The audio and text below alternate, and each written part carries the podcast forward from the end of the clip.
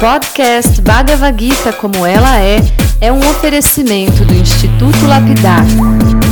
Visite o site e se ilumine. institutolapidar.org Olá, seja muito bem-vindo, muito bem-vinda. Meu nome é Chandramukha Swami e esse é o podcast Bhagavad Gita como ela é, espiritualidade aplicada no cotidiano.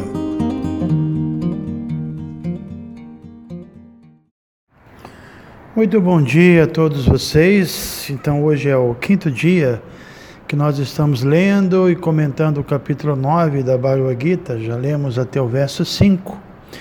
E mesmo tendo lido apenas cinco versos, a gente já pôde entrar em temas muito profundos. Né? Nas últimas duas leituras, Krishna revelou seu poder místico, mencionou sua onipotência, sua onipresença. Ele afirmou estar e simultaneamente não estar em todas as coisas. Como se não bastasse, ele afirmou também que todas as coisas existem dentro dele.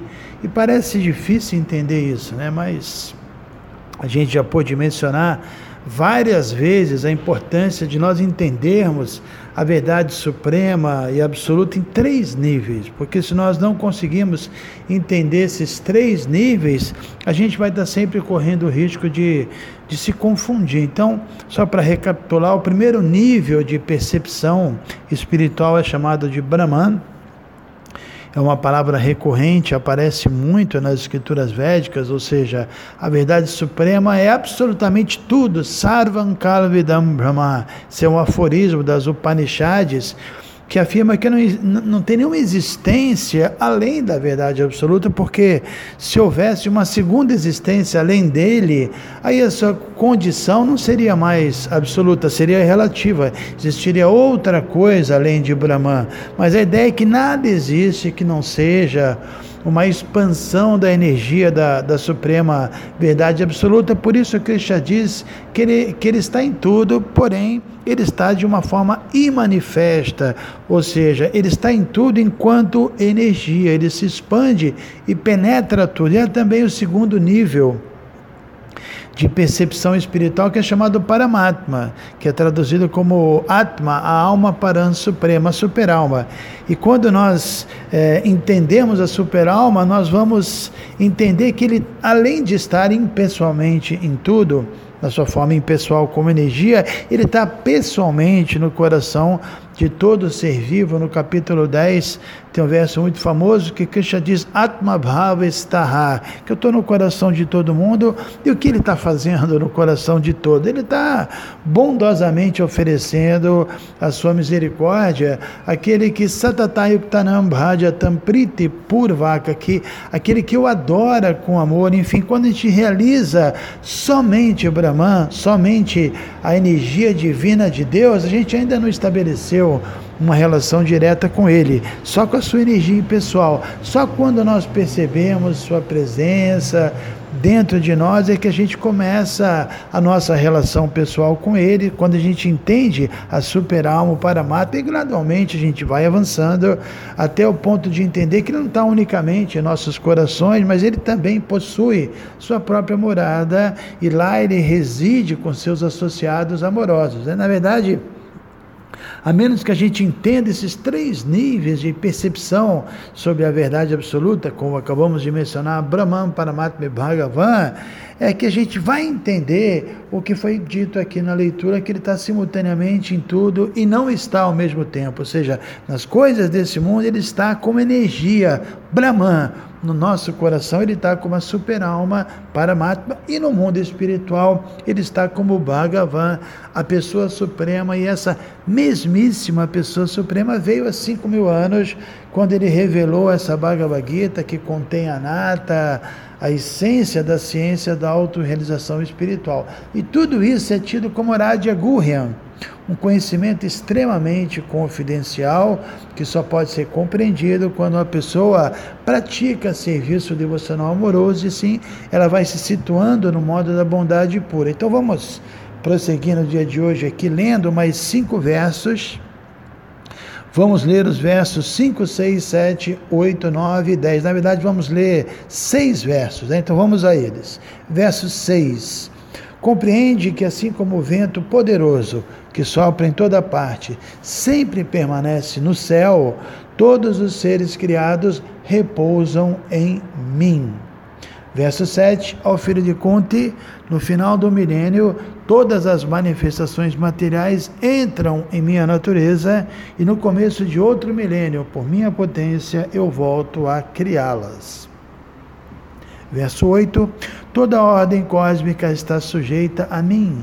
Sob minha vontade, ela repetidas vezes manifesta-se automaticamente e no final ela é aniquilada sob minha vontade.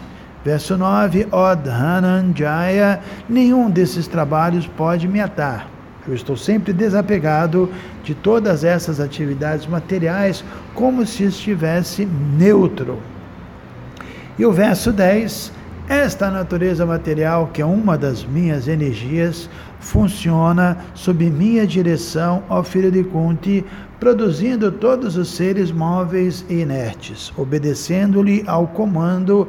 Esta manifestação é criada e aniquilada repetidas vezes. Então, muito bem, estamos novamente lendo alguns versos que, é, que, que revelam um pouco mais diferentes aspectos né, do, do poder de Deus. É claro que uma das definições sobre Deus é que ele cria, ele mantém, ele aniquila essa manifestação cósmica, mas aqui nós vemos que apesar dessas funções, que só podem ser executadas por ele, ele ainda assim permanece completamente neutro, ele se mantém absolutamente desapegado de tudo que acontece aqui. Isso porque ele não está atuando diretamente, né? ele atua através de suas potências que são inconcebíveis. No verso 5, isso já foi mencionado. Ele, ele fala sobre o seu Yoga Ashwarya, o seu poder místico, que faz com que tudo aconteça maravilhosamente pela sua ordem divina. E nos versos que nós acabamos de ler agora, nós vimos a informação que os seres vivos permanecem nesse mundo material devido às suas ações passadas, né? A gente fica preso à lei do karma, cada um de acordo com seu mérito, ou mesmo com seu demérito, acaba assumindo um corpo específico, uma condição específica é, de existência. É bom que se diga que nada acontece por acaso, ninguém obtém um corpo, nasce numa família e aceita uma condição por acaso, ou seja, cada indivíduo está exatamente na condição que ele mesmo criou, só que num dado momento essa criação material vai ser aniquilada. E nesse momento os desejos específicos que cada um é, acalenta, que cada um mantém no momento da aniquilação vai levar o indivíduo para a próxima criação no corpo e numa condição específica de acordo com seu próprio estado de consciência, ou seja, a teoria da evolução ele é descartado aqui, né? Porque o que nós acabamos, de ler, que quando o universo em particular ele é criado, todas as diferentes espécies de vida, elas surgem ao mesmo tempo, não somente os seres humanos, mas os animais, sei lá, os insetos, os vegetais. Então, Krishna, através de suas potências inconcebíveis, ele organiza isso tudo muito bem, tão bem, que mesmo mantendo o seu completo controle, ele, ele fica neutro, ele está desapegado de tudo, ele não, não é alterado a sua condição, e, ao mesmo tempo a gente não deve pensar ou responsabilizar Krishna pelo nosso condicionamento, pelo condicionamento da, da, dos incontáveis seres vivos. Nada disso. Na verdade, cada ser vivo está recebendo o seu corpo de acordo com seus atos, de acordo com seus desejos passados. Aí, depois da aniquilação do universo, aqueles que não obtêm a liberação, eles vão emergir no corpo gigantesco de uma expansão de Krishna chamada Mahavishnu. Aí sim, os seres vivos que entram no corpo de Mahavishnu, eles permanecem por um tempo, por um longo período, imanifestos, à espera de uma nova criação. E é dito que quando chega o momento de uma nova criação, esse Mahavishnu acorda do seu sono místico, que é chamado Yoga Nidra, e ele lança seu olhar para a natureza material, e aí sim ele injeta as almas novamente no ventre da natureza material. E tudo isso é muito profundo e está descrito com muitos detalhes em escrituras como Shimad Bhavata, outros Puranas, também no Sititanya Charitamrita.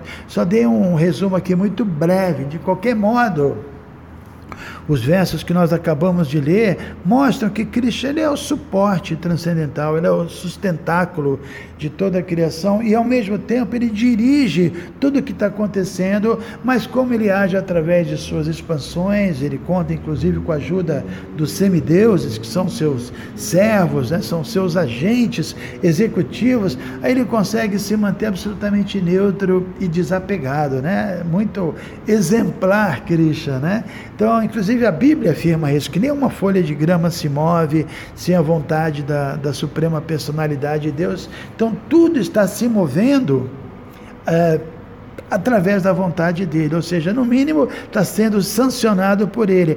É pela vontade dele que tudo está sendo criado, é pela vontade dele que tudo está sendo mantido, e também é por vontade dele que tudo está sendo aniquilado. É um verso muito místico, inclusive no terceiro canto do Shimad Bhavata, que afirma que por medo dessa pessoa suprema, o vento sopra, por, tem, por temor a ele o sol brilha, por esse mesmo temor a chuva derrama suas águas e um exército de seres celestiais emitem seu brilho, isso é muito lindo, e, e, e mesmo é, que Cristo esteja por trás de tudo isso, o materialista não vai entender, não vai aceitar esse fato, não consegue perceber que existe uma inteligência suprema, né? porque o materialista, materialista quer compreender com seu raciocínio mundano, com seus sentidos mundanos, isso é absolutamente impossível. Então, no último verso que nós lemos hoje aqui, Cristo também declara que Maya Dyakshena Prakriti Suyate,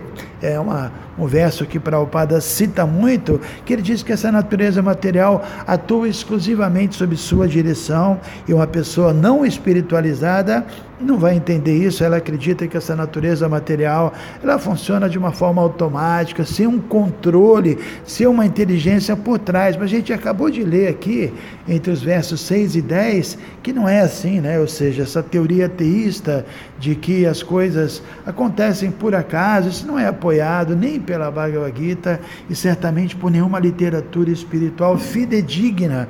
A natureza, ela funciona sob a superintendência direta dessa pessoa suprema, como nós lemos, o sol brilha sob a direção dessa pessoa suprema, as nuvens derramam chuva sob sua direção, enfim, tudo acontece, não apenas os fenômenos naturais, mas qualquer coisa que aconteça está acontecendo sob a superintendência da pessoa suprema, é, pela vontade dele, ou no mínimo pela permissão, pela sanção dele.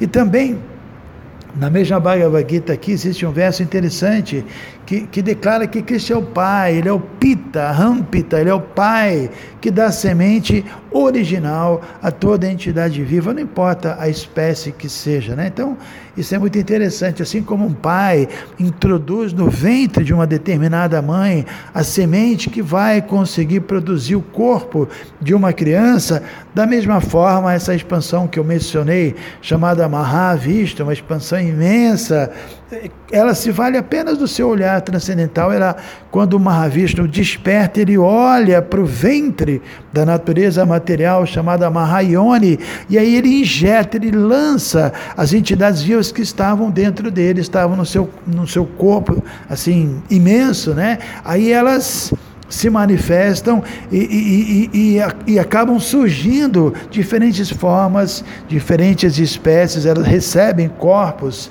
com formas diferentes, espécies diferentes, conforme seus últimos desejos de atividade. Então a gente já mencionou sobre isso, todas essas entidades vivas, embora nascidas sob o olhar desse Mahavishnu, elas recebem corpos de acordo com seus atos, de acordo com seus desejos passados, enfim, tudo o que Krishna faz é se expandir como Mahavishnu e lançar seu olhar à natureza material, aí sim a natureza é ativada e tudo passa a ser criado por sua vontade. Então ele, ele age através de uma expansão dele. Existe, inclusive, um exemplo muito bom, que é o exemplo da flor, né?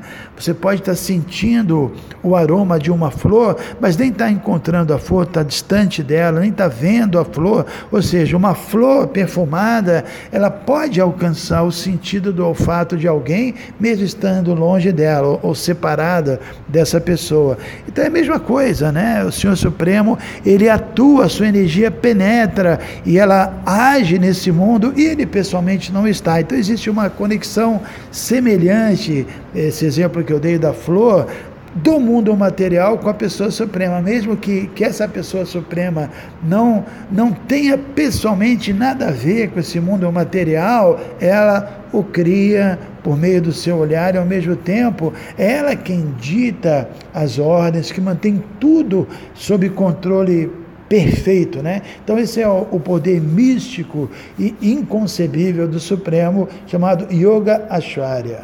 Hare Krishna.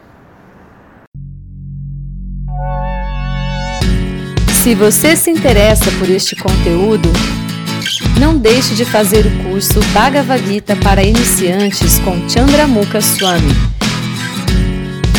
Para você se informar, é só entrar no site institutolapidar.org.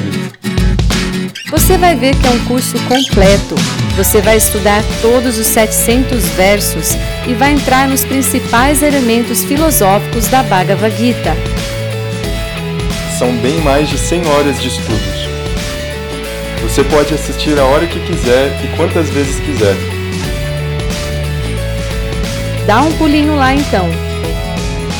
institutolapidar.org